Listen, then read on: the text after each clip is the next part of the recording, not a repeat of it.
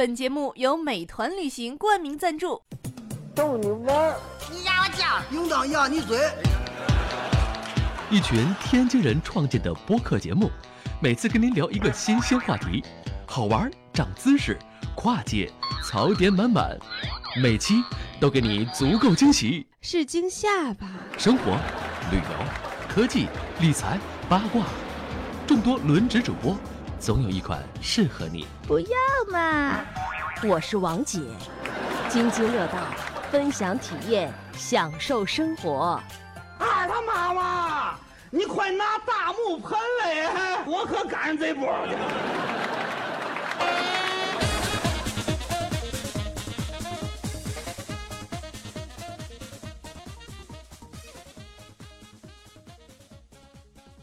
各位听友，大家好，这里是津津乐道，我是朱峰。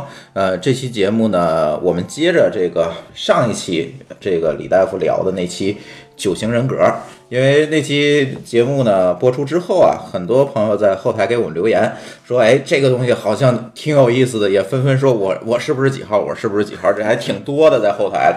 然后我们跟李大夫也都把这些问题看了，既然大家有兴趣啊，我觉得就再来一期。第一呢是。呃，回答回答大家的这个问题是吧？有很多同学提出很多问题来。对，哎，然后呢，这个再有一个呢，我觉得是不是让李大夫给大伙儿聊一聊，就是这个九型人格在这个呃职场当中，还有你的这个生活当中，能够给你带来哪些具体的帮助？哎，尤其在这个一对一的感情关系中，哎带来的作用。对对对，大伙儿问的特别多的，一个是职场，一个就是情感，甚至情感可能更多一些。对，可能大家都想分析分析，哎，我跟哪个型号更互补啊？哎对是吧？对，哎，今天跟我们一起录音的有李大夫，还有舒淇，我们三个人跟大家录音啊。哎，哎，然后呢，嗯，咱这样吧，咱是不是先呃给大家回答一下这个几个典型的问题？我觉得可能这个。回答这个问的最典型的问题就是我跟几号最最和谐、最互补，这其实也是情感方面的哈。这样的问题啊收到是最多的。哎，哎，可能哎，他可能听完这期节目，大概意识到自己是几号，嗯，但是呢，哎，我找几号最和谐、最互补，这这个就变成了大家最普遍的问题了。哎，呃，李大夫先跟跟大家说说吧，这个集中都是问几号的？呃说说几个典型吧，因为如果我们从一到九都说一遍，这这期节目就过去了，是吧？对，我觉得你说第一个就是举几个例子，第二个呢，就给大家说说这个，嗯，呃，这这个概念上的东西，就是你怎么来判定它跟你是不是和谐互补？哎，对，我教大家怎么判定是否和谐互补啊？，对，这个问题我收到最多的来自于四号朋友的提问，为什么？因为这个也比较好解释啊。四号他对于自身的探索是九型中最多的一个号码，哦，所以他关注自己，哎，那么他就想知道哪个号码和我最你看这还是有道理的，有道理四号是是是有道理。啊，来自很多这个四号的朋友，然后他问我，你看，他就是他会知道自个儿是四号，是吧？对他啊初步判定自己是个四号。嗯，哎，对，这个之前啊，我还要再重先重复一下上一次在节目刚开始的时候给大家做的一个提醒，就是学习性格刚开始的有三点注意事项。第一就是说性格，或者说我们说的号码，它不是你的优点，也不是你的缺点，它只是描述你性格的特点。对所以我们用这种正面的词或者负向的词来说性格的时候，它不是否定你或者是赞赞美你，它只是一个描述性格。它是一个中性词汇，对中性词，嗯啊。第二个就是说，如果说你已经找到了自己号码的话，请注意不要把它变成一个牢笼。嗯，就是你如果是一个你听了上一期节目，你觉得自己是个七号了，那么你先不要把自己定在这个七号的大大牢笼里面，你可以试着尝试做一些六号的行为啊，或者做一些八号的行为。你要是早早的知道自己是七号，并且把自己扣在这个牢笼里面，这个对你将来是呃这个还是那句话，就是别给自己贴标签儿，哎对哎，对也别给别人贴标签儿。哎，所以说你现在还没有找到自己的号码的话，没事儿，继续探索自己，这也很正常。嗯有的人很多年才找到自己的号码，这是很正常的啊。然后第三个，上一期我忘了提醒大家了，就是说这个第三个注意事项就是别拿号码当成挡箭牌。哎，这怎么说？这个上次我没讲啊，比哎如说、，举几个例子呗。呃，最明显的例子哈，比如说你是九号，当别人在呃对你说：“哎呀，这个事情能不能快一点啊？”你你这时候你对他说：“哎呀，你不要催我嘛，你都知道我是个九号嘛。” 这个就是属于拿好有画面感。哎，这个就属于拿性格当成挡箭牌了。马上眼前浮现了一个张总，张乐，赶快呀，今天开催稿子。张乐又躺枪了啊！这今天第一个被黑的。呃，这个对于你将来的这个呃升不是叫升级，叫提升也好，这个是一个不利的因素。嗯所以别拿性格当牢笼，也别拿它当挡箭牌。啊，就是第三点提醒大家那你说。我能拿这个当攻击人身攻击吗？啊，也不要也不要人身攻击。张性乐，你就是个九号，所以你这么慢，我特别受不了。啊，不是不是，这是性格的特点。但是你看，我这时候要替张乐说一句话了，他的那种平和呀，那种，哎，那种佛的境界，真的让我们很佩服。是什什么事情他不慌也不乱，对也，不但是他很慢，这个但是他能很很很多时候他能缓解我们这种焦虑啊，我们这种满头汗啊。对，这要换我就把他打死了。哎，他这是任何时候处变不惊，这个时候这种魅力就出来了。所以它只是一个特点，不能说它好或者不好啊，只是说在我们三号看来的话，就让人着急。啊。三号可能就是觉得着急了。对，OK，一二三三个这个提示对，给大家说。所以跟四号最和谐互补是几号啊？哎，四号朋友的疑问，我现在回答一下啊。哎，四号最和谐互补的，我判断判断是二可能会和谐一些。大家现在如果还没看到那个九芒星原型图的话，现在马上找出来，我们对着它看。嗯，大家注意看，这个四和二之间是一是有一道连线的，嗯，一道连线的，嗯，这个同为新区的人啊，同为新区的人，二三四，这个二和四中间有条连线。二对于情感或者是爱，它的爆发点它是向外扩散的，而四它是向内收敛的。那么从二到四哦这一个能量的传递，这个是一个和谐的方向。哎，他们都是心虚的，是吧？对，都是心虚的。为什么我四和一连着？为什么不说一是最和谐的呢？嗯嗯，因为一它还是处于本能区，对，而二和四之间这条线可能就比一和四之间的更近一些。嗯，当然，其次和四和谐的，我认为就是一，因为一我在我的观察中啊，很多四它在工作中它会变成一的那个状态。嗯，这一点其实是一个很好的提升。嗯，所以在工作中和四比较默契的，可能就是这个一。但是这个是工作的配合的时候，嗯。他们会比较默契，对。吧？但是真的，比如说像谈恋爱啊，一对一或者是一对一结婚情感上哈。对他这个、嗯。这四和一还可以这样很好吗？嗯，可以。在情感中一四和一也是可以的，可 OK 啊，可以。嗯，然后大家注意啊，现在我是教大家这个方法，怎么判断这个号码和你是否和谐的方法。注意看四号的两个侧翼，四号的两个侧翼是三和五。哎，给我们解释一下什么叫侧翼？这个侧翼在上一期节目中，这个已经给大家解释过了。嗯，这个环上，这个九芒星的圆上，四号它的两个邻居就叫侧翼是吧就叫？侧翼，嗯像四号的两个翅膀一样。挨着的。对，嗯，四号的侧翼是三号和五号，那么这两个号码和四也是比较和谐搭调的两个号码。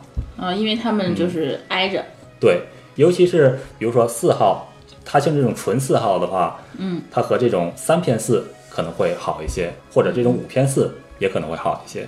嗯嗯嗯，如果是两个纯四，这儿可能相反矛盾可能会大一些。为什么？这个两个他个们应该是很很能互相理解的人。啊，对，比如说上一次我们的嘉宾水云，我们两个四，对啊，你我们两个聊得很好，是吧？但是如果做一个假设，两个四号，他俩如果在一对一的感情当中，嗯，嗯，平常的话，这两个四都是感情收敛的，可能会相安无事。但是如果是产生了一些矛盾的话，这两个四倾向都是，哦，我把我的想法、感情、愤怒或者怎么都收起来，我不跟你说了。两个四号就终止了交流，哦，我也不理你，没法沟通了这就哦，两个人互相冷战了。哎呦，这个好可怕呀！对，两个四都有这种收内敛的收敛的倾向。如果是二和四之间爆发了争吵矛盾的话，二可能会倾向于发怒啊，或者四号就可能是总之呃四号就是一声不吭，嗯嗯，冷战了，冷战了一天之后，二号那个急脾气受不了了，他说出来了，你为什么不理我呀？嗯嗯，这样争吵的话，起码也是一个交流的方式。但是两个四，他很可能就是一礼拜，咱俩就冷战吧。然后或者然后又到一个月了，一到一个月也会变成两个月。对呀、两个四他都是倾向于收敛的，那么他俩可能就一直冷战下去，这就一这就不好点小屁事儿，然后谁也不说话。有可能这个解决不了了这件事儿。对。其实感情的方就是感情好一些的话，还是说是有矛盾的时候要沟通。对，沟通还是个好的方向，沟通还是好。然后四号还有一个四号朋友在问我 这个问题也有挺有意思，说那和我们四号最不互补的是哪个号码？他最不和谐的是这个，我还真没有仔啊，细对，也其实也有很多朋友问，就是说我跟几号会容易出现矛盾，哎可能也是类似的问题，是吧？还有一些就是嗯他、呃，可能还在单身的朋友，他问，哎，我是这个号码，你看我找哪个号码才会永远不离婚呢？找二才会永远？号嘛，哎，为什么呢？你刚才说的二号跟他很和谐啊。二号很和谐，对啊。那不好意思，李大夫这是有活生生的例子了。哦李大夫四号，李大夫之前有个二号很爱很爱的人，但是没有走到一起。嗯，哎哎，哎，这所以说为什么啊？这个为什么让我再喝点儿？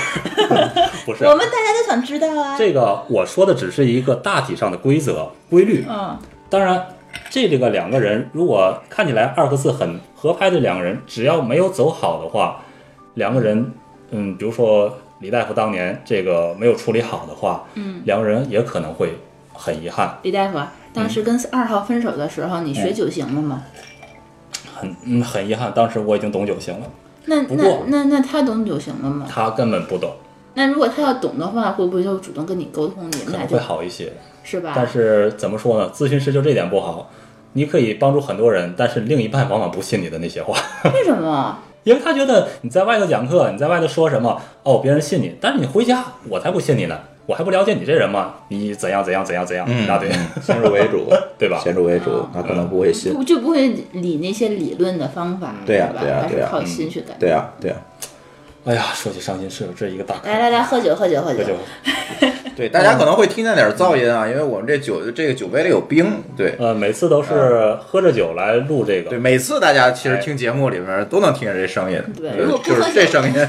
不喝酒的话，李大夫不敢说自己的伤心事，所以我还要多喝才能听八卦哈。所以今天主要是黑李大夫是吧？啊嗯嗯然后最不互补的，让我仔细想一下啊，嗯四号他最关注的可能是内心的感受，那么哪个号码他最不关心感受，可能就是八。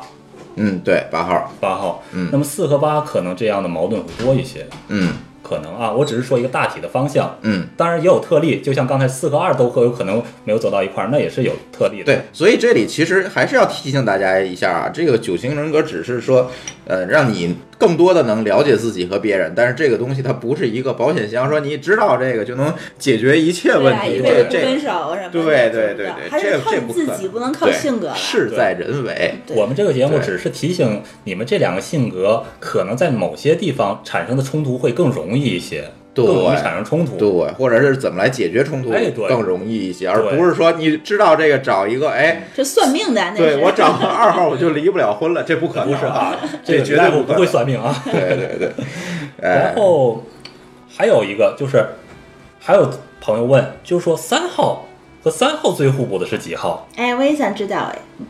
啊？你也想知道？哎，那你来看，按照刚才这这个这个方法来找，嗯那么三号互补的是几号呢？反正吧，我觉得九号肯定不行。九号肯定不行。对，因为比如说我看张震，我就 现在我就着急。张震又中一枪。对，然后我觉得，我觉得现在看，我觉得六号还不错。六号还不错。对，你是在夸朱峰吗？对的，对的，对的。这是当众秀恩爱啊！对对对对，因为嗯确实是，呃，有的时候三号会，呃，需要一个方向感，嗯就是说他可能有时候会很迷茫，就是是，嗯，浑身力气不知道往哪儿使，嗯 就是那种感觉。但是他很需要一个就是心理的一个，呃，一个引导者，告诉他嗯一个方向在哪里。但是六号，我觉得他是一个很好的一个。怎么说一个导师吧，嗯相当于或者是一个一个老师怎样？嗯我觉得呃，在反正我感觉会是一个比较好的另一半。嗯，三号它有很多冲的动力往前冲，对不过它的这个短期目标是很明确的，对，长但是长期期规划想的很少。三号很弱。对，尤其有的时候你要迷茫了，你找不到方向的时候，你会很失落。嗯，那么在长期规划中，最好的规划方向的是六号。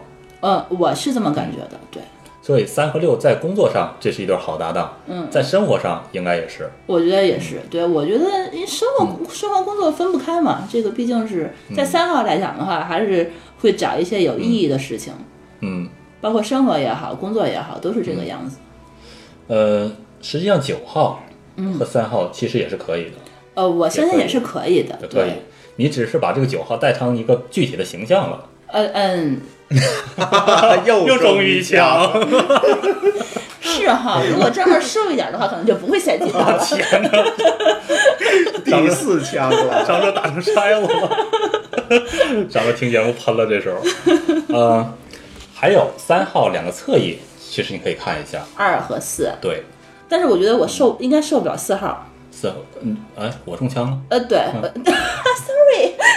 为什么受不了四号呢？因为号，嗯，因为我觉得我是一个很直接的人，嗯。四号反而是一个很内敛的人，嗯。可能四号会觉得三号三号可能还有的时候说话会很直接，他可能会会会听一听，就是，但是问题是对三号来讲的话，我会觉得受不了。嗯，可能四号的毕竟有时候内敛。对，因为因为其实我的，哎呦，我的前男友其实应该就是个四号，有，但是我觉得现在回想到我跟他交往的那段时间，我觉得我像是一个大姐姐，我是在照顾他的情绪，哎呦，但是他其实比我大很多，他大概比我大三岁吧。这可能会很辛苦。对，然后我是觉得他永远是一个，就是我需要去哄他、逼他说出来他的想法，或者是去照顾他的感觉，就那种感觉，就是我觉得我其实我需要一个对我指引方向的人，而不是需要一个我去照顾他的人。嗯所以我觉得当时后来想一想，在在就是我现在回想那段感情的话，我觉得可能当时并不是我自己所需要的那种那种感觉。哎呀，三号我不知道，但是我不我不懂九型啊，但是我现在回想一下，可能还是有一些道理的三号可能受不了对方笨。这个啊。对，哎呀，他这个胡舒奇这骑士智商低的，简直是简直真的是我完全受不了，一个是智商低的，一个是浪费我时间的。哎呦呵，对对对，真的，我我我觉得就是浪费生命的人是非常可耻的，哎呀，四偏三，太有感受了，是吧？太有感受了。对，所以我觉得我是三号是没有问题的，对吧？三号二和四这两个侧翼可以，然后嗯六和九，对六和九这个三号和六和九这三是一个大三角的连线，嗯嗯大家看。那么三号和他搭对的就是六和九，对。还有就是这个四和二和四。其实我觉得二号也还是不错的，二，我的判断是你和二应该是有一个很好的互动。对我觉得是周围没有二的。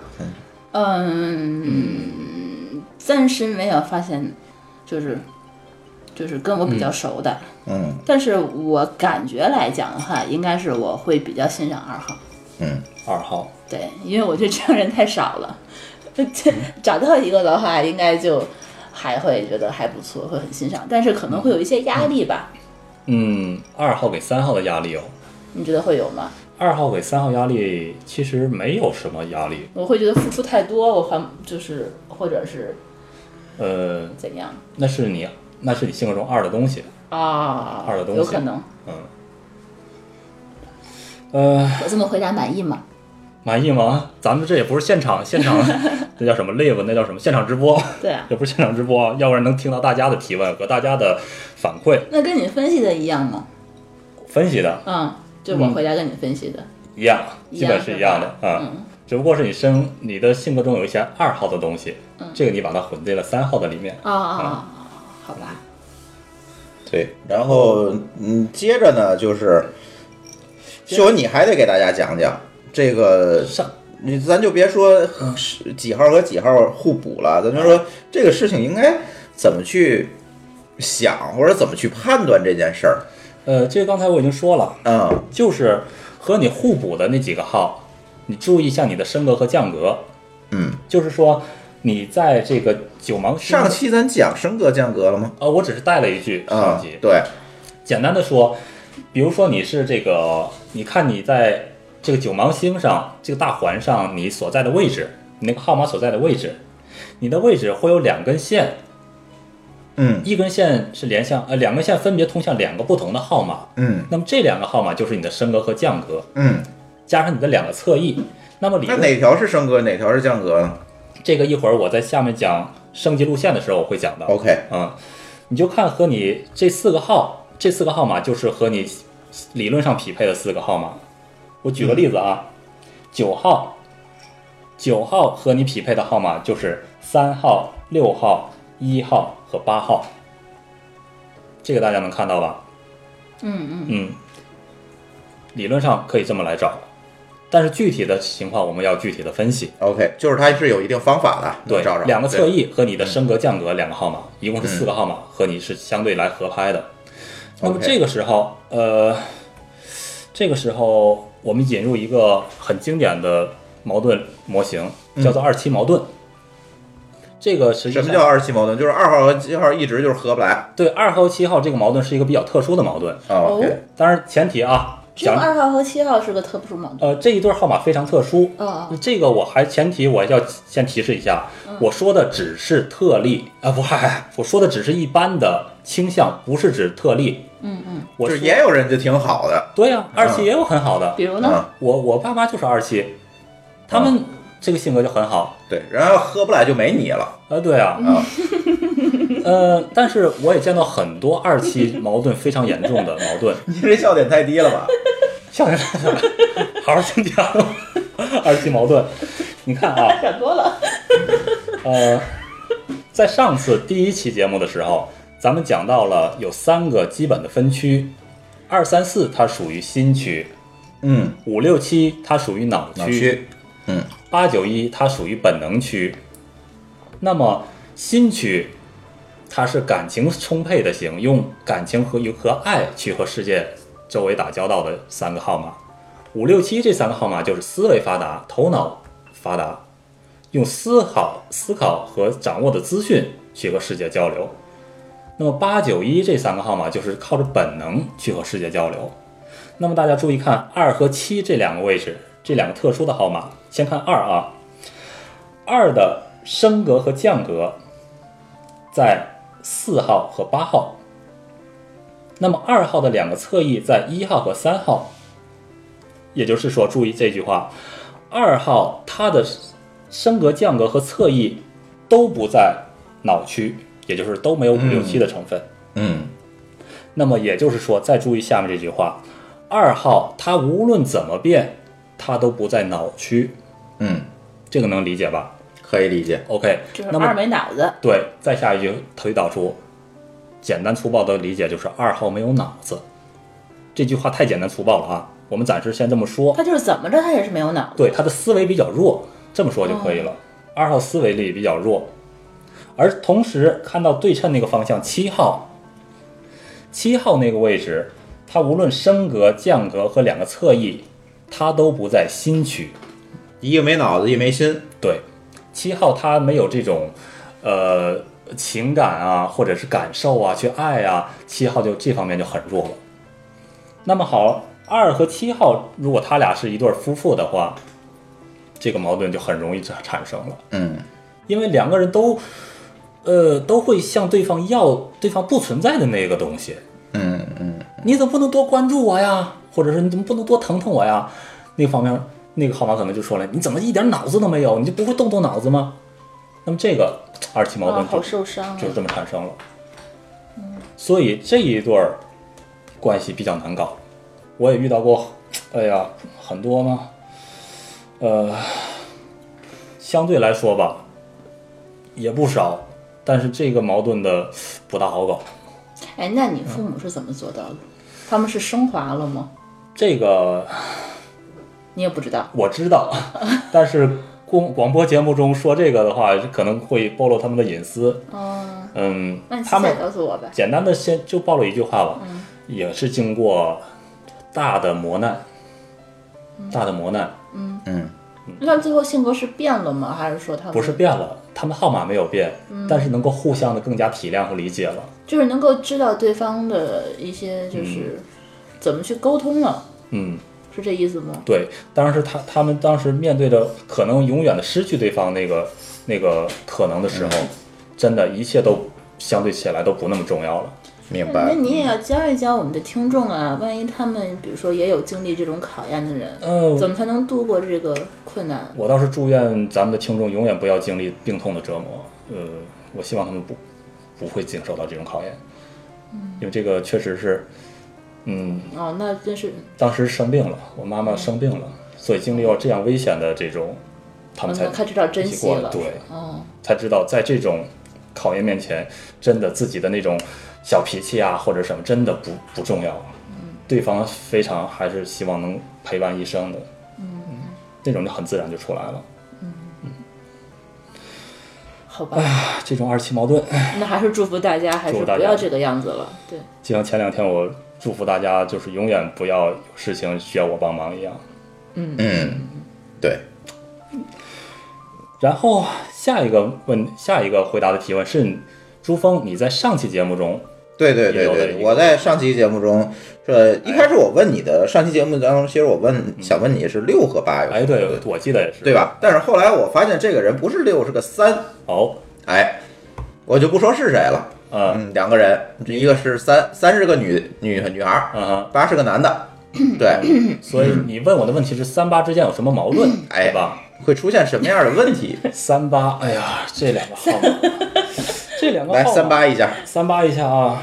显而易见的，这两个号码如果起了冲突的话，不大好弄。一般是三号在八号面前会落于下风，因为八号这这种这种过于强势是吧过于强势。嗯，呃，你是说他俩在一对一的关系中，还是在工作中？一对一的关系，一对一的关系？嗯，三号是是女女女性，三号是女性，三号女性。嗯，呃，刚才是在发生冲突和吵架的时候，嗯，三号会是啊，对，还有一个，三号是新娶的人，嗯。他很看重感情和面子，这是两个事情啊，嗯嗯。一个是感情，一个是面子，感情也说感受也行。那么八号是一个无视他人感受的，刚才也提到了。嗯那么这时候三号可能会受伤。如果说他俩在公众场合，在家里还好一点啊，如果是在公众场合，八号当众没有给三号面子，甚至是撅了他的面子的话，这个伤害就比较大。嗯嗯嗯嗯，所以可能会出现在一些，比如说，哎，你怎么这么强势？你你怎么不给我面子？对这这这种矛盾上，对，在外的话，三和八其实都很要面子。嗯关上门的话，两个人两口在家里的话还好一点儿，嗯，顶多是内部吵。但是在外头，这两个人任何一个失去面子，是不是内部吵也很吵，会很吵得很凶啊？内部好，顶多是关上门就两个人吵还好一点儿。嗯嗯，所以这个有些最多把房子点了呗。哎呀，有些号码啊，这个私下沟通的效果会更好；嗯有些号码就当众沟通效果会更好。哪些号码私下沟通会好一些？私下沟通比较好的啊，就是你应该比如说跟他有矛盾了，不要当众跟他吵的这种，嗯对吧？呃多四号四号、三号也是啊。啊，三号、四号，三号一定得对对对，对三号不满的话，一定得私下听见了吗跟他说，一定私嗯 一定得私下跟三号说，哎，这块儿这块儿别说的不好，你可以换一种方式，这会儿这块儿，如果我觉得这样的话，可能效果就更好了。嗯嗯嗯，如果你把这块儿这块儿调整成这样的话，我觉得就更棒了。而且要温柔的说，不要严厉的说，嗯，三号他那么聪明，他一定明白就是是怎样。对但是这句话掀起来就显得很软，三号就是好接受一些。嗯嗯，同样对四号也一样。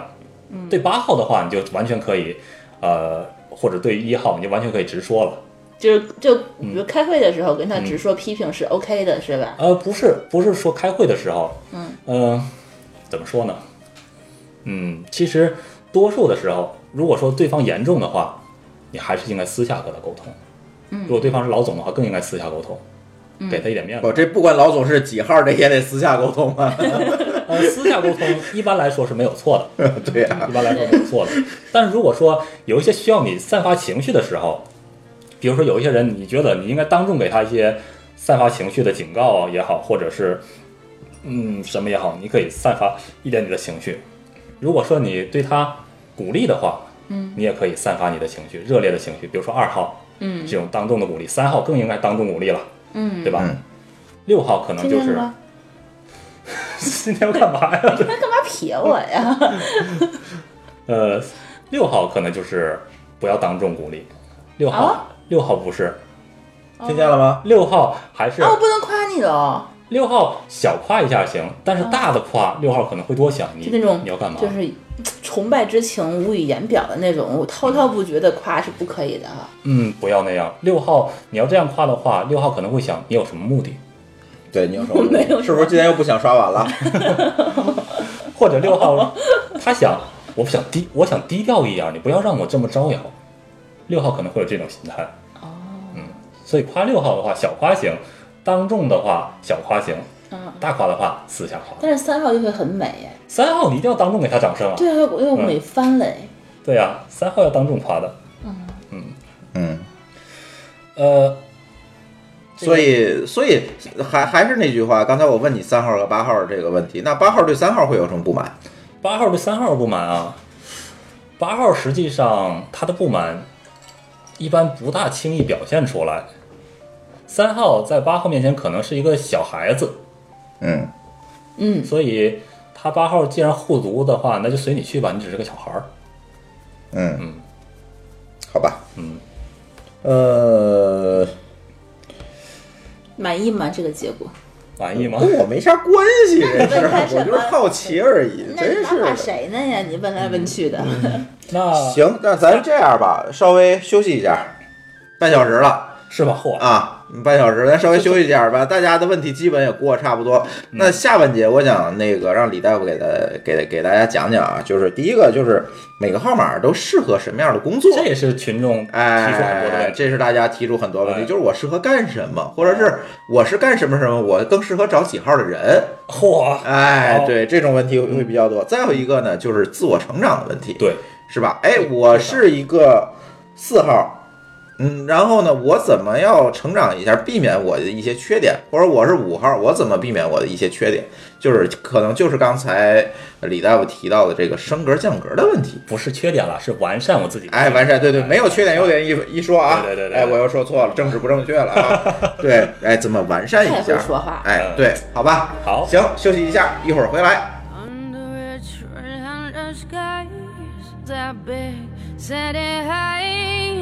I felt you walk right through me. You're the thing that I invoke, my old persistent ghost, sent to make me crazy. And oh, it's hard now. The time it works out.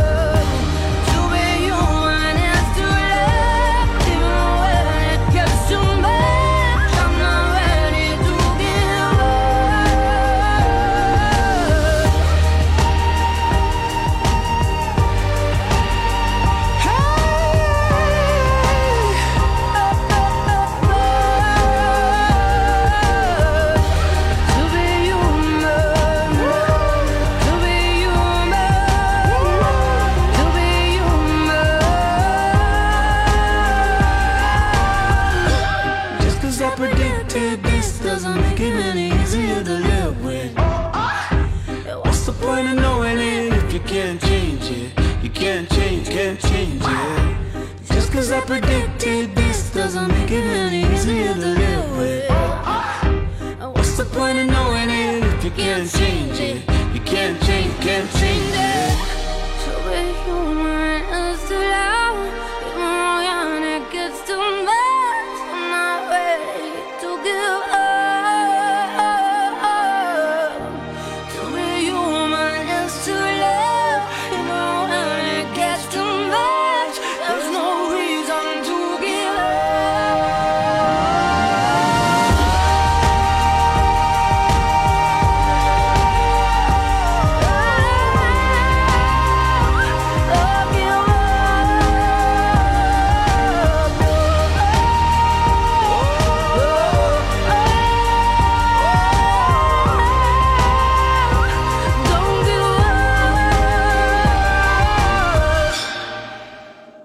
节目由美团旅行冠名赞助，一站全搞定，美团旅行。津津乐道，欢迎回来。哎，这期跟李大夫接着聊九型人格。嗯，上半节聊一聊这个大家提出的问题吧，集中的回答了一下。嗯，下半节其实也是大家特别关心的事情，就是说，嗯，可能有很多朋友会问到这个第一个问题就是，哎，刚才聊很多情感啊，嗯，剩下的就是大家可能会问一些，嗯，关于工作的职场里面的事情，比如说，哎，我是某号，呃，我更适合哪样的工作？对这样的哎问题这种问题我也特别多，对，嗯，嗯，那么简单的，咱们要不从每个号码都过一遍咱都？过一遍吧，过一遍啊，哎，过一遍。那从一号还是二号开始呢？和上次一样，从二号开始从。二号开始吧，还是从二号开始啊？嗯新区的第一个号码。嗯，二号，呃，二号的这种外露的情感，那么很适合与人交道、打交道，嗯而且很适合给人支持或者是照顾人的工作。嗯。比如说，呃，有一个现象啊，我不知道可能大家有没有共鸣，就是很多职场中的人力资源部门，嗯。这个部门是很容易产生矛盾的嗯。部门，甚至它和员工有一些对立的。这个我见过很多这样的例子。嗯。那么这个部门如果多一些二号的员工的话，哦，可能这个员工关就会怀做和缓很多哎，哦，那阿里的 HR 肯定不是二号，抢个月饼都开除是吧？这是囧，有这事儿，这是一年一年前的事儿了？啊，对对，那今年的可能是二号可能是二啊，号。抄袭别人都没开除嘛？换了 HR，那去年的 HR 被开除，换了一个新的哦，有道理。太黑了，黑的漂亮。嗯，然后二号还有这种支持者的工作，嗯支持对方的工作，比如说呃教练嗯这个工作嗯可以做二号。我说教练不是运动场上的教练，是指这种心态的 coach 嗯这种工作。然后二号，实际上我还有一个二号的鲜明的工作上的例子。之前我们单位啊，仓库的管理员是个二号。嗯，当时每天他所做的工作最多的工作就是，大家都找他来要，他姓王，嗯王姐，哎，这个我要这个东西麻烦了，嗯哎，王姐，请把那个东西交给我多少多少个，麻烦了。嗯，这个二号每天都快乐的跟不得了的一样。哦，是咱片头音乐里那王姐吗？啊，不是那个王姐，那个王姐是负责那个那个事儿的，这个王姐是负责库库房管理员。嗯她在这个岗位上，其实薪水并不是特别高，据我所知啊，不是特别高，但是大家都表达出她对那种需要嗯。与关注，嗯。所以这个二号成天就是快乐的不得了。啊，嗯，他觉得他给别人带来了帮助。他别是不是有人都需要那种满足感？对呀、别人都需要他，嗯。而且对他表示感谢，这个二号就非常的高兴，哦，嗯。那你说很多公司里什么热心肠啊什么的，热心肠啊，非常照顾人、非常温暖的那些人呢，可能就是二号。哦，嗯。哎，那你说这个二号那种升格，比如说升到，咱一会儿再讲一会儿升格升格升级路线，最后咱们来讲。好好好好，嗯，咱先把每个号捋一遍，他们从事的工作。是本能的这个号码的适合的工作对，是吧？咱不是说二号一定要做这个方向啊，嗯咱不是那样规定的，就是说我们只是启发大家的一个思考，嗯，启发大家的一个思考，不是说你一定得做管理员或者一定得做 coach 怎这样的，不是啊。但是我我的意思就是说，是不是他深刻的工作，他也是可以胜任的，升格的工作可以的。是吧？可以尝，起码是可以尝试一下，可以的吧？可以的嗯，然后说三号，三号可能从事的工作，来三号，啊你觉得呢？哎，六号，来你说一下，产品经理吧，产品经理，我还没想到产品经理呢。产品经理很适合三号吗？产品经理可能还好，可能因为他可以推动嘛。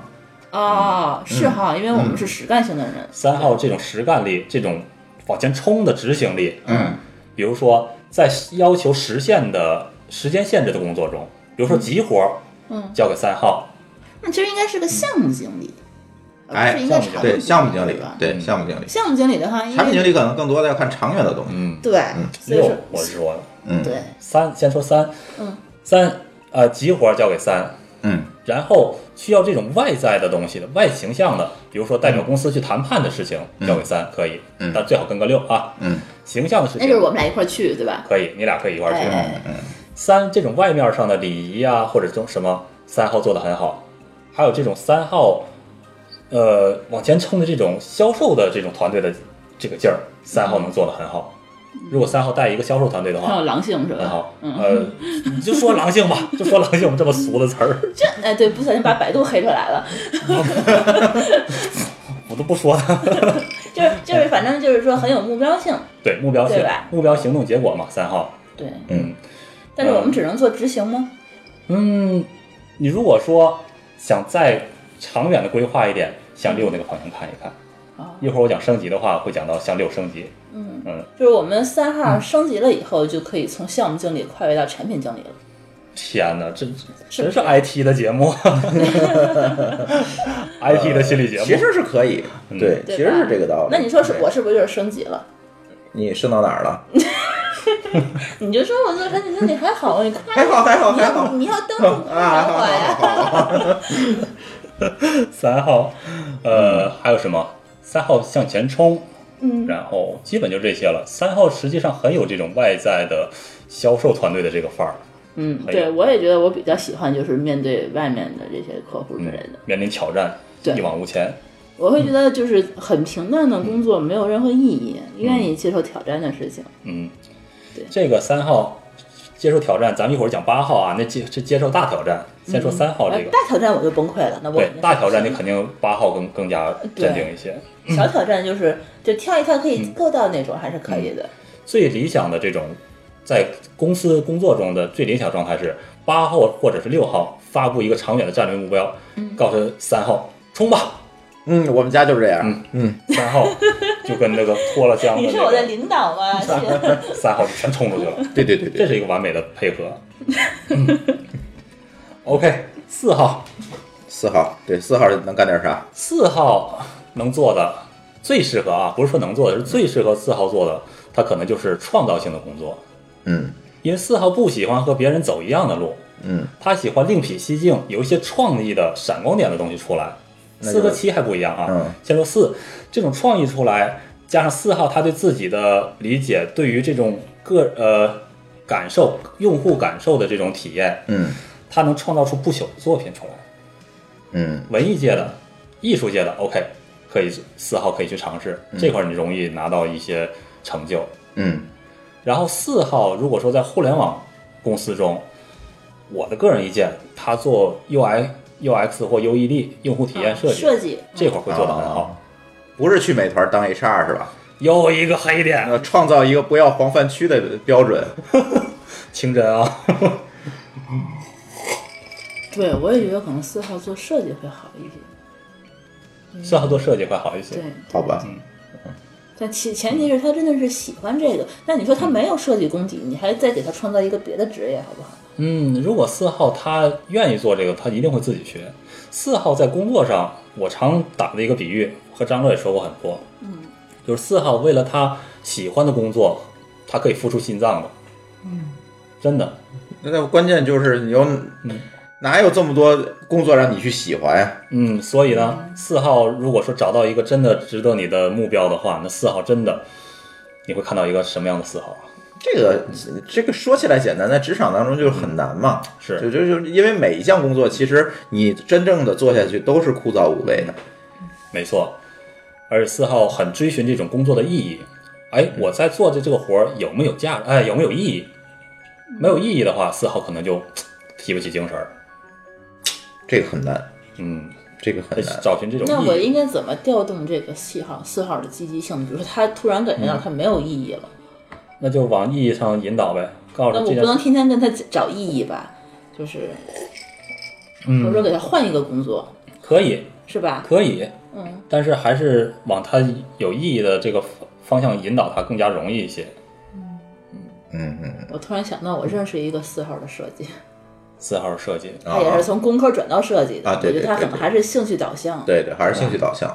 对，嗯然后四号说完了，五号，五号，五号他对于事事情深入的研究，可以搞一些研究的工作，科研也行，或者是程序也行，程序员也行，嗯或者是这个，总之需要深度耕耘的领域，五号都能够胜任。王大夫王大夫哎呦，哎对，太能研究了，太能研究了，哪把我们家微波炉都刷成电冰箱了。电视机刷成微波炉了，对对对对对哎，今儿要把王大夫哎叫过来，是哈。对，但是我特别想听听王大夫谈这个事情，他一定能研究的很深。嗯嗯，嗯，可以下一期。嗯，下一期吧。哎，下一期我其实还有下一期想什么我已经想好了。嗯，下一期讲赋格，嗯，那个是更深的一个，那个王大夫一定能研究的很好。你先给王大夫扫扫盲，然后先研究去。王大夫听节目了，听节目自己先学一学。他上网一搜的话，他应该能把理论掌握的很好。但是五号他的局限是想到即做到，嗯，所以这块儿可能要加王大王大夫刚才在那个 Telegram 上给我留言了啊，啊，怎么了？说陪他姐姐去看病去了，说那个 X 光机的清晰度太差了，想给人家 X 光机刷一下。真是这真是五号，这真是这个真的是职业病了。对对对对挺可爱的。对，我我我明儿送他两坨铅防护一下。然后他自己打造打造出一套钢铁侠战衣。对对，这个也是人生中充满乐趣，我觉得五号深入研究的领域，他是无时不刻都在想研究这些事情。哎，他乐在其中，我们也确实看到了，嗯他研究那些东西确实很乐在其中。嗯嗯，然后六号的工作，嗯。六号的工作主要体现在那些呃高安全性的工作，别出错的工作，运维，运维型。实际上，我还认识很多六号从事于会计工作，哦，会计也适合。对，这块儿就是一点都不能出错的地方，交给六号去担任，他们很少出错。嗯，运维、会计还有安全性的，比如说这种、呃安全巡检，嗯。还有这种呃火灾啊这种预案的制定，嗯这种六号能够做得很好。嗯嗯然后还有什么补充？六号六号，六号最适合管理产品经理啊。呵，产品经理，六号你本身自个儿就是个产品经理，我觉得。哎六号做产品经理还是不错的，我觉得，六号产品经理不错，嗯，真的，做 CEO 做也还可以了。嗯嗯，做 CEO 可以，对，呃，再往三号那个地方推一点就好。是是是，需要我们三号鞭策一下。哎，有时候会犯拖延症，主要是。他想得多嘛，六号想得多，三号想的少，所以三号行动力肯定要大于六号。对，动不动就得踹一脚，不然太着急了。那六号，六号他有自己的战略规划，啊，是，啊，战略规划，都在脑子里呢，都不告诉我们。嗯，对，这个所以说六号如果说当三号觉得你应该跟他明显的跟他说一下的时候，那么六号就要做一下调整，给三号多一些的输出的东西，那你说这个六号适合做 CEO 吗？适合呀，每个号都可以做 CEO 的，嗯，每个号都可以，这个问题就是在于，我把战略告诉他，我说你把一大象放冰箱里，第一步是把冰箱门打开，第二步把大象放冰箱里，第三步把冰箱门开开。那这三号会立即去去执行，然后把冰箱门开开走了，嗯哼。没了，干什么鄙视我们？对吧？嗯，他的问题是在这里嘛？嗯想太少是吗？对啊，啊，对啊，你我把他所有的东西告诉他，他可能做完第一步，后面的还是不知道怎么做。对啊而且更多的情况就是说，哎，冰箱门打开，发现冰箱门太小了，怎么办？不知道。嗯对啊，怎么办啊？你看，呃，我我觉得我好像问他最最多的问题是怎么办啊？怎么办？怎么办？三号是往前跑得快，但是只能看到眼前这一对，啊块。你得你得告诉我应该怎么跑，我才能去跑，是这样子的，对但是三和六搭档还是相当好的，对吧？嗯无论说费生活上还脑子的事情交给你。好吧，咱聊聊七号吧。七号，OK，七号适合做的工作，七号这种工作给人一种放松的感觉，因为七号他是很活跃，嗯思想很多，嗯很跳跃，所以七号在于这种炒热气氛的工作上，他们做得很好。嗯比如说酒吧驻唱，嗯或者这种和小朋友打成一片的这种东西。但是和小朋友啊，这会儿可能二号可能会做得更好，嗯嗯因为因为是小朋友嘛。但是如果说目标不是小朋友，是成年人的话，这个七号就做得比二号更好一些。嗯嗯还有就是这个上回我节目中说的，如果说你开一个 party，你要开一个大活动的话，有些七号他会把这个活动气氛炒得相当的热烈。嗯你要找一对四号，那个你的生日聚会就基本就 嗯嗯对吧？你要找找几个四号，你去过生日 party，你发现几个四号都在屋里看天，嗯，没事儿，找找我呢，我把你未来五十年的生日都给你计划好了。这样子。好可怕。呃，八号，八号，很多人说八号适合干什么呢？很多人直觉的说八号适合当老板，因为他这种影响力、掌控力是九个号码中最强的。这我是其实不同意的。嗯，我部分同意，嗯部分同意。确实，我也看到很多八号的老板，嗯嗯，这个可能是天生的一种领袖的气质，把他们推上了八号的这个位置。嗯但是八号心内心的时候，他还是有一些脆弱的部分。这但是一般大家就是不要去触碰它。刚才我说到了 PK，这个说三号去 PK，那么呃，在大的挑战上还要靠八号，三号只能应付小挑战。嗯嗯，如果三号或者是六号在三号遇到大挑战，他跑了，扛不住了。六号在评估局势之后，他觉得扛不住的话，六号也撤了。那么八号他会站到最后，八号就是应对应对大 PK 的这么一个人。嗯，那一般来说，应对这样大的压力和这样大的挑战，只能是公司老总级别。所以八号在这块儿，他自然就推上了八号老总的位置。嗯嗯嗯，我在想说，我周围有没有八号？好应该有需要很多呀他。你可以看到那些八号的老总，应该这样的例子不少的。嗯，有吗？嗯，不太认识，好像我也不太认识八号了。八号老总，我也不知道嗯为什么见过很多八，号，因为我觉得他们可能想的会比较少一点。对，因为我觉得可能跟我们行业有关系。我这行业更需要的，并不是说你的控制欲或者掌控力，对更多的可能是需要你的想法、战略执行。没错，对，是这一块儿。所以你的你的控制欲强的话，其实对这个事儿并没有帮助。我觉得刘强东应该是个八号，刘强东是八号，是吧？他可能是那种那种行业跟我们互联网业，可能他就跟咱互联网公司也那奶茶是几号？那是好八哎卦。不关注，不关注。不太了解。嗯 但我觉得网红可能都会是个三号。网红不见得，我认识有四号的，那他们俩关起门来不得把房子拆了？哎，有三号和八号的，就就涉到你刚才那个八卦了。对啊会有的，会有的。嗯，你看这种九九个号码嘛，他们互相配对一次才八十一种组合嘛，对啊对啊，顶多加上侧翼或者加上其他那种组合会多一些，嗯但是核心的组合就八十一种，所以那四号跟八号有什么区别？有什么？四号八号冲突，对啊，四号八号冲突，呃，怎么火？我们有八卦名人了是吗？怎 么扯到个扯到刚才的问题？好，就插入这块儿。嗯四号八号冲突，四号他是要自由的，嗯，八号是要掌控你的。你想要自由，那还得了？哇塞，那我觉得那他一定不是四号。四号八号这个矛盾还是挺挺，可能三八的对吧？我觉得刘刘强东的掌控欲特别强，啊，对，是吧？嗯你想他怎么去管理那么多？民工。对我不好意思说出来，让你说。明儿我告诉你，京东不对，明儿京东找你了。HR 来找我来呀！呃，哎，好八卦。说完八号了哈，嗯，九号，哎，对，八号，我最后嘱咐一句，这个嘱咐给各位八号老总吧，因为我见到的这种传统型的八号老总很多，他们太疏于疏忽自己的健康管理。嗯他们平常很坚定、很坚强，但是平常都没有病，只要有病就是大病。所以各位八号的老总或者不是八号老总，注意健康，就压力太大了，会憋在心里。注意下健。康，适时的查检查一下。下期咱聊期保险。聊表情。为什么不聊运动，要聊保险呢？九号，九号适合做什么呢？九号，你看说起九号我就想起张乐，但是我不是让他中第五枪、啊，第五枪不是让中第五枪。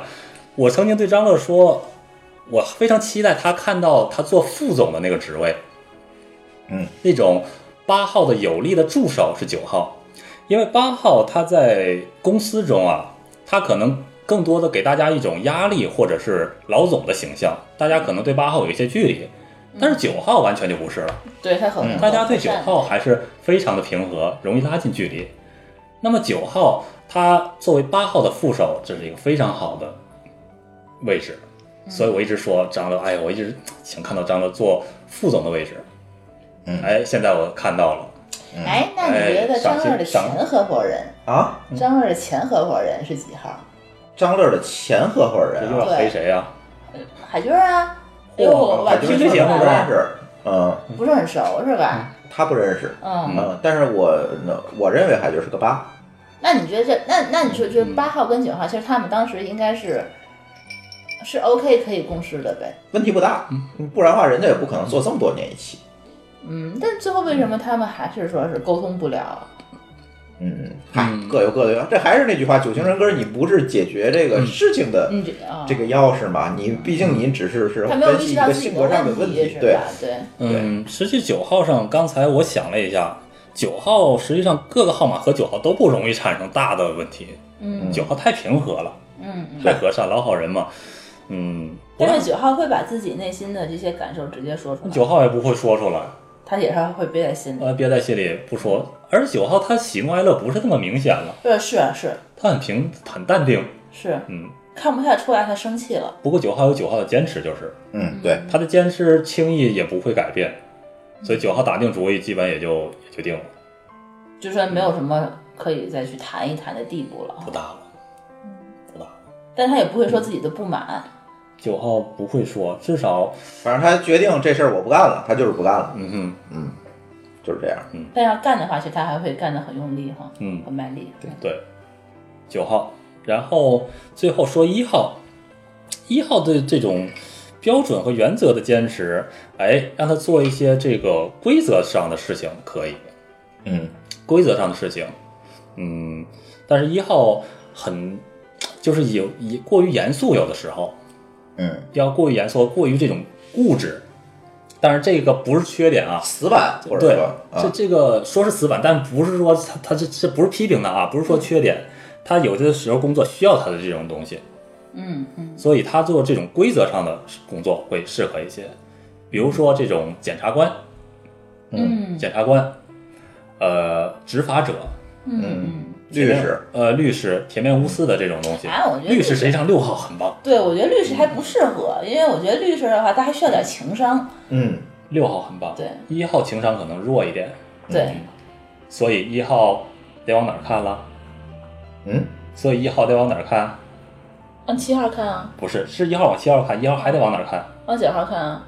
我不懂了，你在说什么呀？往？新区看看，往新区看看，啊往往寻找二号看啊。四号，对，啊，往四号看啊。二和。四这块儿看一看，嗯，好嘞，呃，一到九九个号码适合做什么工作？拢了一圈儿，哎，然后，然后就是大家最后这个这个要为大家说的这个怎么突破大家的牢笼，怎哎么一步一步去升升级，嗯。对，嗯，所以这里就提到了刚才李大夫说的这个升格降格的问题，是吧？升格降格的问哎，题。你先解释一下什么叫升格，什么叫降格？什么叫升格？什么叫降格？就是你的你你这个号码连着那两根线，那个就是你的升格和降格。嗯，哪个是升，哪个是降呢？这个顺序是一七五八二四一，嗯，然后大三角是三六九三，不懂，不懂。呃，一升到你就，告诉我这图怎么看就行了。你就按照这个顺序，先先简单的看啊，嗯，中间有个大三角，嗯，对吧？对，你看这个顺序是顺时针的顺序来看，嗯。三六九三，按照这个方向来走，嗯嗯嗯，嗯，就是你的升级方向。就是三号升到六号，六号升到九号，九号升到升三三号我是升到的升级耶。对，你是升级，你们这个升级路线比较近，嗯，比较近，然后外边那个就比较曲折了，一七五八二四一，按照这个方向去升他们升不到三六九是吧？不升三六九。咱们先看简单的啊，就按三六九三这个来看。嗯三号刚才提到了，三号最向六号那个地地方去升，因为你需要六号的那种高瞻远瞩。嗯嗯对，六号想的太多，焦虑太多，安全感太少，那么你需要九号的那方向平和自然，嗯你向九的那个方向走。嗯九号有时候缓慢，有时候拖延，你要向三的那个行动力的方向去升。嗯所以三六九三是这个方向嗯去升级的方向。嗯，嗯那降格呢？降格就是退缩那个方向，就反着来了，嗯反着来。呃，九六三降是不好的是吧？降，呃，多数时候降是不好的，但是我个人啊，个人以为，因为这个解释也有不同的解释，降实际上也有降的一点好的东西，嗯降的好的东西。比如说是啥呀？呃，比如说这个现在讲的话可能会误导大家，可能会误导大家，所以我今天讲的还是主要以升格为讲。呃，以正方向来来讲，就是说大多数人所认同的那个说法去讲，嗯按照三六九三这么讲，而不是倒着去讲。嗯咱们先这么讲。然后外头的这个这这一条曲线是一七五八二四一，外面这一圈就比较复杂。对，实际上，嗯，说起复杂，你按照这个方向去导，嗯就不乱了。嗯你看，第一步一向七的方向走，那么一刚才有提到的，它这种严肃、这种刻板、这种不苟言笑的这种嗯死板的东西，嗯你像七的那个活跃、放松的方向去走，哦，明白了。嗯，往那个方向去走。明白了。然后七呢，他活泼，呃，随心所欲，吃喝玩乐，呃，自然而然这种无所无所，这叫什么？无所顾缚、顾忌、无所嗯。束缚的这种东西，他会很多东西，什么都会，但是他没有深入的去研究，嗯。那么他就要向五的这种深度去学习。嗯。嗯。五，他东西学得很深，但是他对人群的影响力几乎是零。嗯，那么影响力往哪儿走？往八，明白了。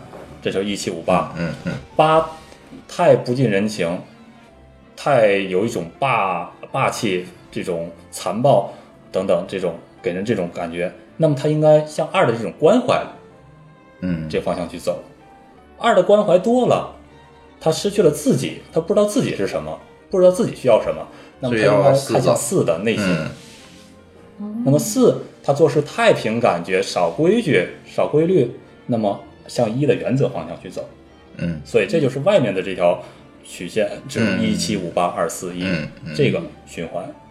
但是提醒大家的是，你可以试着去体验你的升格那个方向的号码去做呃去做，但是不要强求自己啊，因为我有亲身体验，你哪怕用很多年的时间去做，就像我从四，我从四开始出发，我往一七五八，我现在走到五，我就再走不上去了。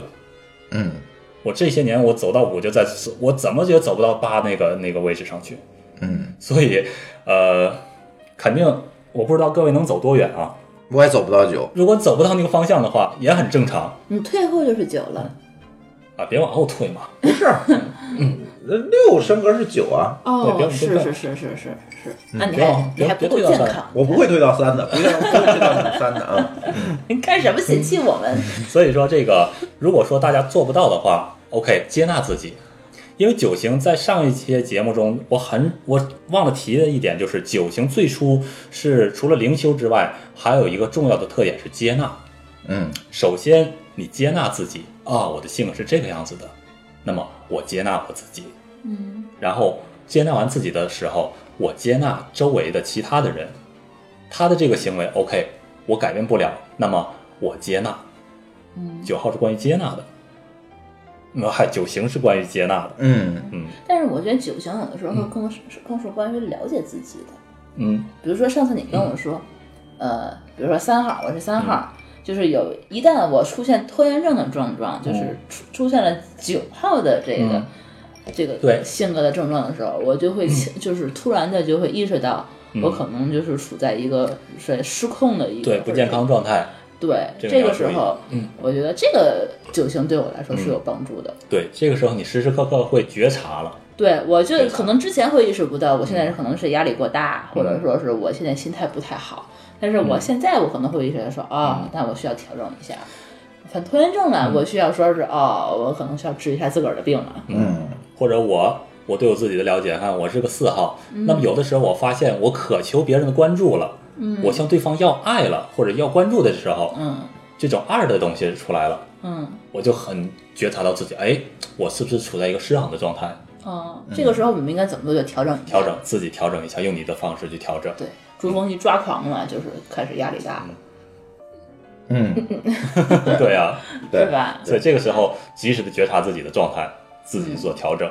那六号退号到九号到六号是什么样子？九号到六号，嗯，九号，哎呀，我又想起张乐来了。他有到六号的时候吗？嗯，我没看到太多他到六号的时候，因为他的九号还是很稳固的。嗯，嗯嗯，毕竟他沉，嗯，第五枪。这不是我说的。嗯，还好他脾气好。脾气好，哎，张乐脾气真好。嗯嗯，还有哪些观众的问题？我这边基本就差不多了。嗯，可能大家主要还提到的问题就是这个，哎，我嗯就是刚才集中在这几项里面，几项里面吧，就是第一，我适合干什么；第二呢，我适合找哪样的人作为我的伴侣啊；第三就是，哎，这个呃谁跟我互补，谁谁跟我和谐，可能主要的问题都是集中在这里。但是我觉得这里可能更多的还是要跟大家强调一下，这个九型人格它不是一个科学理论啊，嗯，对，所以大家这个东西呢，呃呃，仅供参考吧，是不是？仅供参考哎，仅供参考。自己就是灵修或者是自己觉察的过程中，你觉得哎有所成长，OK，那就可以了。哎，咱不要嗯纠结于此，也不要沉迷于此。我觉得嗯这个东西很重要吧，就是任何事情都是这样的。你别回头说听完九型之后就回家就开始给自己对号入座，然后这样不行，那样不行，这可就坏了。呃对我，我也不希望说最后咱节目就变成。呃，给给大家造成额外的困扰。你不讲还好，你一讲，大大家掉里面了，这这这个这个就麻烦了。大家没有必要我觉得，嗯，找得着自己的号码就找到，找不到的话也很正常也很正常，有所成长就 OK。嗯反正一辈子那么长的，慢慢找。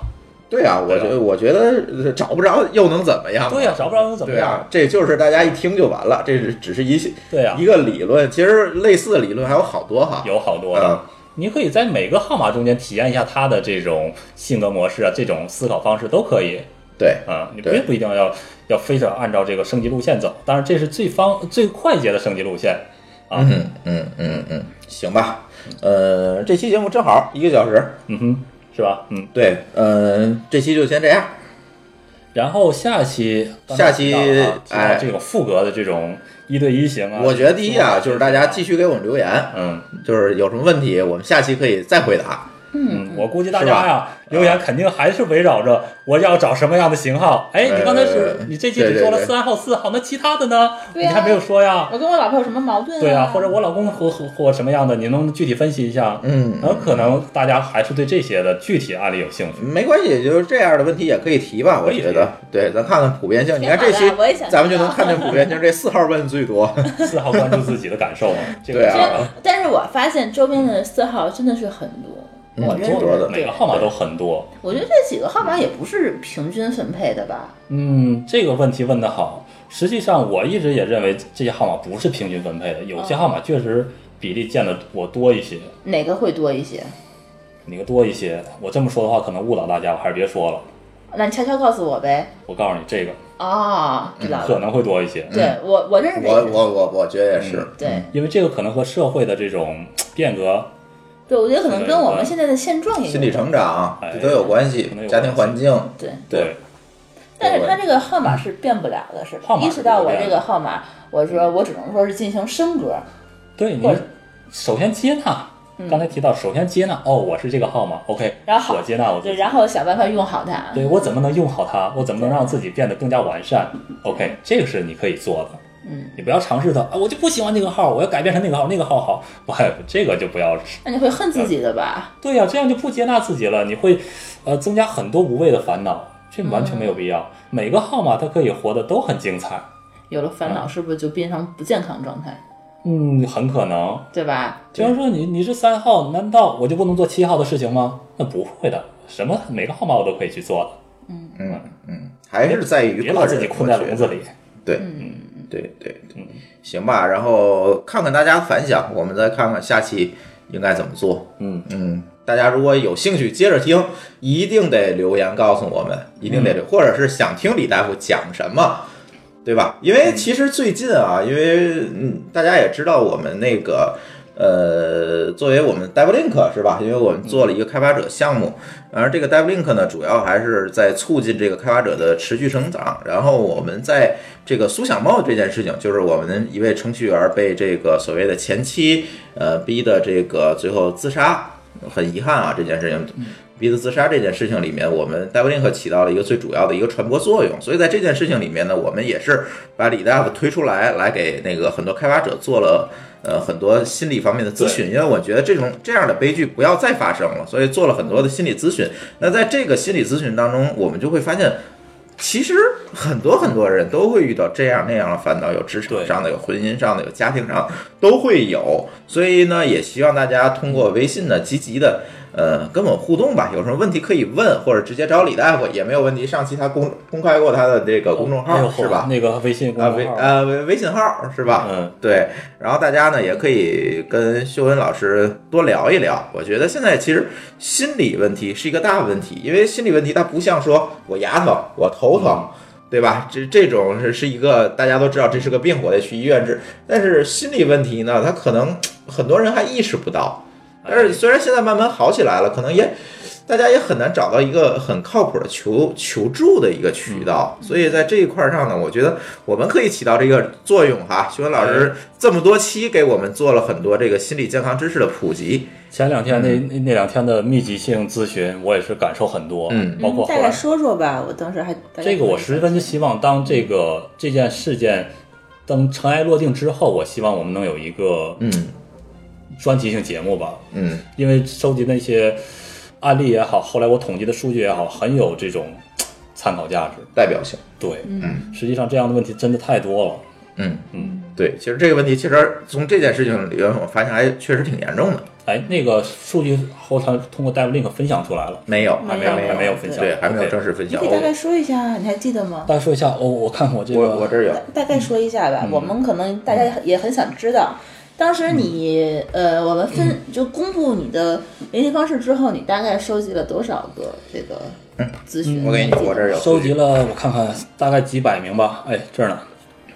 啊，这是统计到第，这是第五天的数据，嗯因为我后来统计了一周的数据，第五天的数据是啊，四天半的数据是四百四十人，你你四天半接待了四百四哎，不是接待了，是加了四百四十吓死我了，加了四百四十，然后其中进行的对话的是三分之一左右，嗯，也就是说一百一十人左右，一百多人对就是进行了对话，呃，一百七十人左右，其中有一半左右的人，一半多一点的人，就是具体咨询了具体的案例的咨询具具体案例了。四百四十人的三分之一的又二分之一，对，，二分之一多一点嗯，他是就具体的案例确实几十有问题了，。人嗯，其他的可能就是感谢了，或者是我先加你的，有问题再找你，或者是以哎，备后用。对你能不能给我出套题测试啊？还有我是记者呀、或者这这样的事情。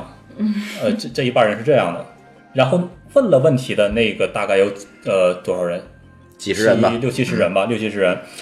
他们这个，因为这次主要是咨询者的这个咨询，嗯他们这个男性的比例是略高于女性的。啊，是因为我们当时公布的是这个开发者方向，开发者本身就男性比例高。对，所以说我们当时可能就是，嗯，找你咨询的女性，因为她并不是这个人群在传播嘛，可能就会稍微少一些。然后看看，几乎所有的这种咨询的开发者都有睡眠和抑郁的问题，这可能是一个行业的睡眠的问题代表是他睡得不好，睡不着，还或早醒之类的，是吧？睡不着的居多，几乎所有的开发者这这都有这样的问题。你有睡不着吗？我有所有几乎所有开发者都会有为这个问题。什么会干这行的嘛，干这行的加班啊，或者是熬夜晚上写代码，这是很正常的了。是不是因为他那个晚上睡觉之前一直在思考，所以对影响是这样睡眠质量，会吧？肯定会或者深夜的干扰少一些，他写代码的哦，因为你们都习惯后半夜干活，对。所以说那个时候你们是睡不好的，大脑一直是在思考。对，即便是我不干了，比如说我干到十二点，我把电脑关了不干了，我其实还在想，嗯，这个是职业病喽。嗯，哎，你看下面，因为这个数据还有这么长，我是今天把它都披露出来吗？还是你大概讲一讲吧，咱回头再专门做期节目。你有没有更新一新更新的数据？更新一些没有这么形成文字的？嗯，大概给大家讲一讲，然后让大家知道大概一个情况，然后我觉得到最后我们可能这个还要录期节目，是对，大概的就是关于开发者收入的这个，我没有特意的去问啊，只是大家他会主动的跟我说一些这样的情况，这个多数的开发者收入同比较高的，这个我们是知道的。对这个你肯定知道，这行业就是这样。所以说，这开发者容易上当受骗也是这个原因。是啊，嗯，但是也有不能温饱的开发者，这个能够能够财产嗯财产自由和这种温饱的开发者，它数量差不多，嗯，嗯，多数还是收入较高，然后半数的开发者吃饭有问题，什么叫吃饭有问题？就是吃不下饭，但是也有少数有暴食的问题。吃不下饭是我是说，向我咨询的这些人啊，咨询的这些人，哦你是觉得他们会有厌食症这一类的病态行为，还是说我就是有有一些焦虑吃不下饭我不？确定，我估计是可能是后者，嗯，因为这个心理问题产生的就是压力太大了，所以说食不下饭。嗯，食他得之无味，他得压力多大，连饭都不吃。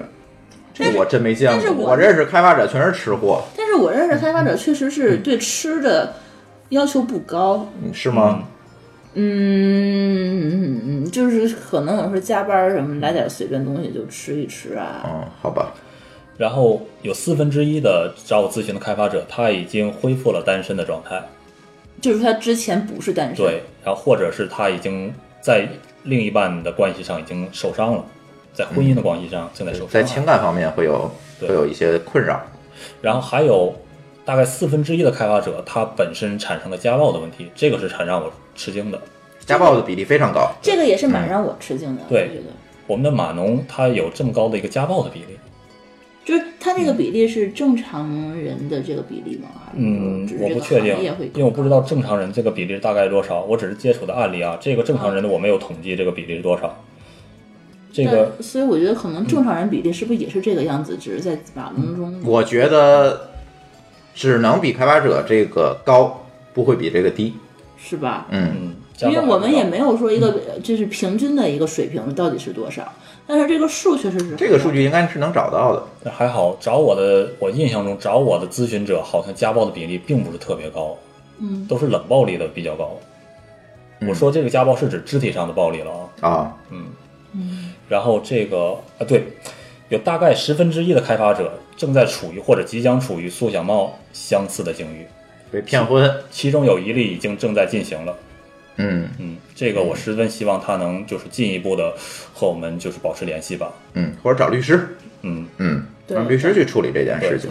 对对，寻求法律的帮助。然后剩下的就比较轻一些的了。然后啊，对，还有十分之一的开发者有这种投资或者贷款引起的心理问题，可能是被坑了嗯啊，还有还有被合伙人坑的，嗯，被合伙人坑，这更是一个常态啊！现在还有被家人催婚催出心理问题的，这个啊，有有啊有啊，这有多少啊？这个我看看啊，嗯，个别的应该是只只有几个，嗯，因为这个不会特别多，因为我觉得开发者应该不至于找不着女朋友或找不到老婆。那不可能，顶多现在女孩是他是儿都想找这个程序员，顶多是他，比如说像上次那个恢复单身以后，就是不想再找了，然后自己受伤了，对，然后被家里催的又不行了，这种嗯可能是有可能的。还有这种在生育方面上有苦恼的也有，这个应该是普遍的正态分布吧？嗯，也是个别，这也是个别，这应该没有什么典型性。然后基本就这样吧，简单说是这样。然后最后还有一个我的这种隐私声明，嗯，就是说这个数据只是仅做统计之用，我个人不会记录，也不会透露任何求助者的身份、所在项目相关的信息给任何方，包括 DevLink 或者 GDG 的其他工作人员，对包括我们津津乐道。包括津津乐道，任何人我不会透露。我问过他，他确实没有告诉我。这没有必要说，因为我只是统计一个数据就好了，我嗯没有必要透。对，所以大家有问题还是直接问李大夫，别别别找我们在传话了。对，最好很重要。最好啊，嗯再说最好通过邮件来说，因为微信它毕竟还受这种这个这个这个怎么说呢？腾讯，因为微信确实我有时候也顾不上，嗯，最好是通过邮件，因为邮件它的隐私保护就更更加严密了。对你完全可以注册一个随便的邮箱。对对对对对对我觉得大家如果有顾虑，我觉得开发者也没有问题吧。要是开发者这群体，我相信他们都没有问题。问题，开发者没问题。对对对，所以你披露一下你的邮件呗。